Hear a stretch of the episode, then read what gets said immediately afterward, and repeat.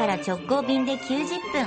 信州松本空港を起点に信州各地の観光物産の話題をお送りする爽やか信州リポートです。リポートは中島理恵さんです。おはようございます。おはようございます。おはようございます。あのお手紙というかおはがきがいたあの届いてまして、ええお礼のお手紙なんですよ。鳥栖市の岩崎博道さん。はいはい朝夕は涼しくなりましたね。先日は美味しいリンゴをありがとうございました。サンツガルが当たったのね。そう。感謝の気持ちでいっぱいです。スタッフの皆さん、くれぐれも体調に留意してお過ごしください。改めてありがとうございました。皆さんなんかご丁寧にこうやってね、送っていただけるのが、これが電力リスナーさんの皆さん、いいとこですよね。本当ありがたい。いや、実際届いたら、あまりの量に申し訳なくなるんじゃないですか。あ これはだってあ量すごいもんね量えぐいんすよ10キロですからねだって玄関に置いてたら、あの、その箱私は当たったことはないけど、5個とかね、10個置いてても、いいフレグランスになるそのう。そうそうそう。玄関に置いてると。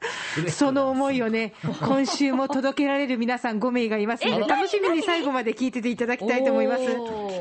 えその前に今週の信州の情報なんですが、はい実は松本市、うん。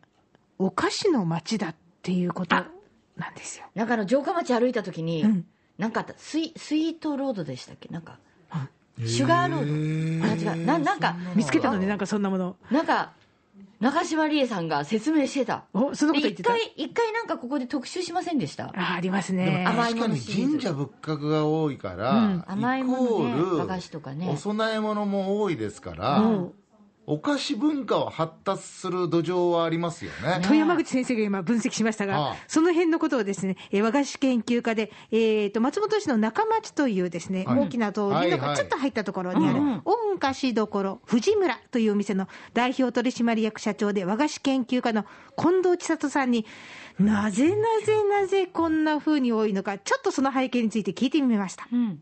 城下町の文化も残ってるしそういう商売あの商業都市としてのあの文化もずっと残ってるという不思議なところではありますね、本当に皆さんね日常的に、うん、いろんなお菓子洋菓子和菓子問わず召し上がりますね。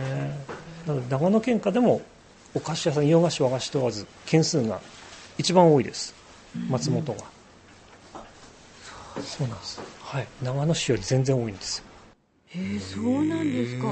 だから城下町があったこと、で江戸時代からもその商売が華やかだったところなので、でさらに、えー、と明治、大正になってから眉の文化うん。もあるので、とにかくずーっと人が行き来してる町だったっていうのが大きいみたいなんですよね。へで、その支えまとかやっぱね、松本の人ってお菓子が好きだと思うって、近藤さんおっしゃるんですよ。うん。まあ、あのちっちゃい子、おじいちゃんとかおばあちゃんがやってるようなお菓子屋さんも、んあと新進気鋭のパティシエの店なんて感じも、とにかくみんな、あちこち行きたがる。うんで、私はこれが好き、このお菓子だったらこれって押しどころがあるらしくって、でそういう状況に関しては、お茶に関する習慣も関係してそうなんです。茶道じゃなくてちょっとお茶飲みにおいでっていうおじいちゃんおばあちゃんがで23人集まった時にやはりここのが美味しいんだよってそこ自慢大会が始まってだからみんなそこで漬物とおまんじゅうとシュークリームと平気で一緒にお茶で食べちゃうんですよ。もうそれも持っていくし招く方もお出しするし。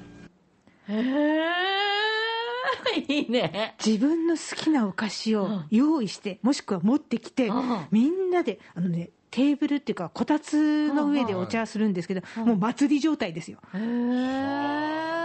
みんなの持ってきたお菓子がワイワイと集まるっていう。なんかそういう文化があるっていいね。多分男たちはねわさび漬けだ野沢菜野沢菜だで、うんお茶受けね、お酒をお酒でねかかっくらってるじゃないですかみんなで、うんで女性たちもそれはやりたいよねってなったんですかね？つ 甘い。甘いおじちゃんたちもお菓子です。いいね男女問わず集まってお茶を飲む、その時にはうん。漬物と自分の好きなお菓子と自慢の漬物あ自慢のなんだっけな煮物とかがどんどん集まってくるんですちょうどいいね。なんか甘いの食べたり、ちょっと甘いのから離れたいなだからお茶の時間が長くなるんですよ。そして議論好きの長野県民の県民性が形成されていくという。そっか。面白かったですよ。でこの御菓子どころ藤村さんの、まあ、お菓子いろいろあったんですけど、私の好きだったのは酒まんじゅう。近くのよいかなっていう、あの、酒、の酒蔵さんの、えっ、とね、大吟醸の酒粕とお酒を使うっていう、すっごいね、ふわっとした香りのいい酒まんじゅうがあったりとかね。あとね、雑誌、ブルータスの手土産グランプリにも選ばれたレーズンクッキーとかね。めっちゃうまいんですよね。その背景にはやっぱり美味しい水があったんです。もう近くにいいお水があるのですぐ汲みに行けます。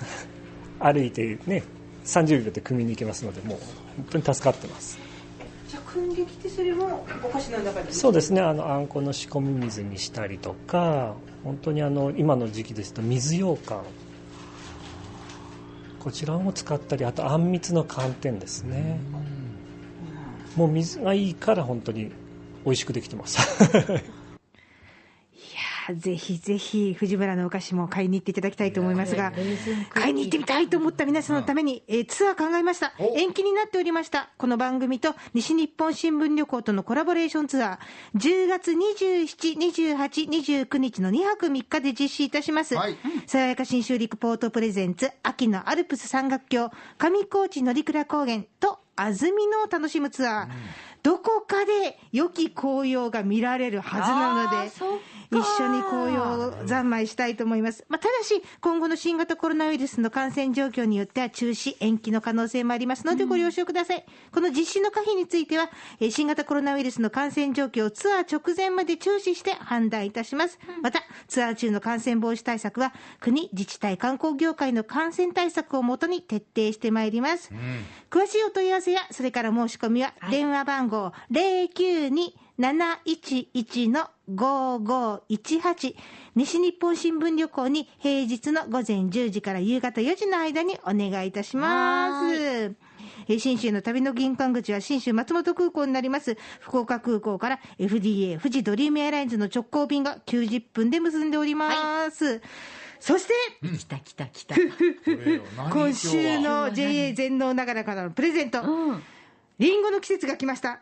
リンゴ三兄弟、長野県で生まれたオリジナル品種があるんですが、はい。三兄弟は秋葉え、シナノスイート、シナノゴールド、この3つなんですが、今が旬の秋葉え、いいですね。季節の秋に映画の、映画館の A と書きますね。4個はぐらいかな、うん、とんでもない。5個10キロ5名様。ちょっと待って、10キロってどれぐらいのえっとね、28玉か32玉かどっちかですねっておっしゃってました。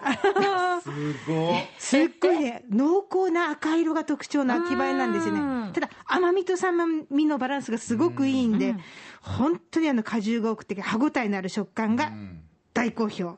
ぜひ皆さん楽しみにしてください。あの、今年ね、ちょっとね、うんあの、春先の冷え込みで、表面に黄色っぽい色がついてますが、味はいつも通りの美味しさだということです。いいなご希望の方は、えー住所、氏名、年齢、そして電話番号を書いて、新州産リンゴ秋葉え希望と書いて、メール、ファックスが、はがきでご応募ください。お願いします。じゃあメールは、den アットマーク rkbr.jp、den アットマーク rkbr.jp、ファックスは092-844-8844、092-844-8844。ファックスはあの全番組共通ですので、あの、電力、リンゴ秋葉え希望みたいな感じで大きく書いてください。えー、そしておはがきは郵便番号814-8585。郵便番号のみでいいです。住所いりません。RKB ラジオ電力じゃんけん新州産リンゴ秋葉え係まで送ってください。おはがきは9月29日今度の水曜日到着分までが有効となります。当選者は来週のこの時間に発表します。爽やか新州リポート、中島理恵さんでした。